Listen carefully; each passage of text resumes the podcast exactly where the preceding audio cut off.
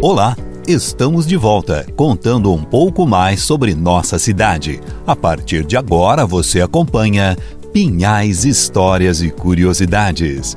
Lembre-se, você pode ouvir todas as edições anteriores acessando o nosso site pinhaisfm.com.br e clicando na barra podcast. As regiões de Pinhais. Esta é a trigésima edição e na anterior finalizamos contando que a rodovia João Leopoldo Jacomel caracterizou-se por abrigar uma grande quantidade de chácaras.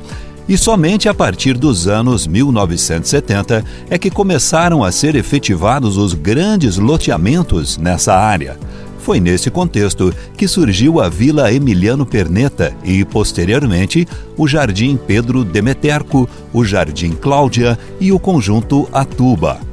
Outra parte de Pinhais que tem grande importância para o município e para a região de Curitiba é a área de preservação ambiental, APA.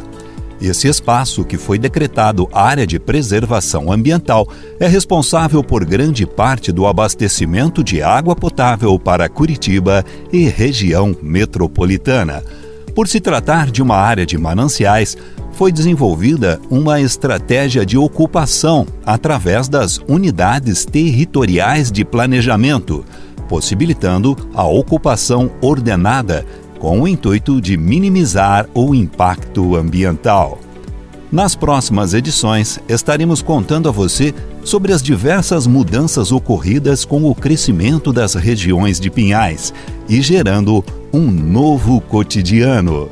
Então, lembre-se, na próxima quarta tem mais Pinhais histórias e curiosidades durante o Tarde Total. Até lá!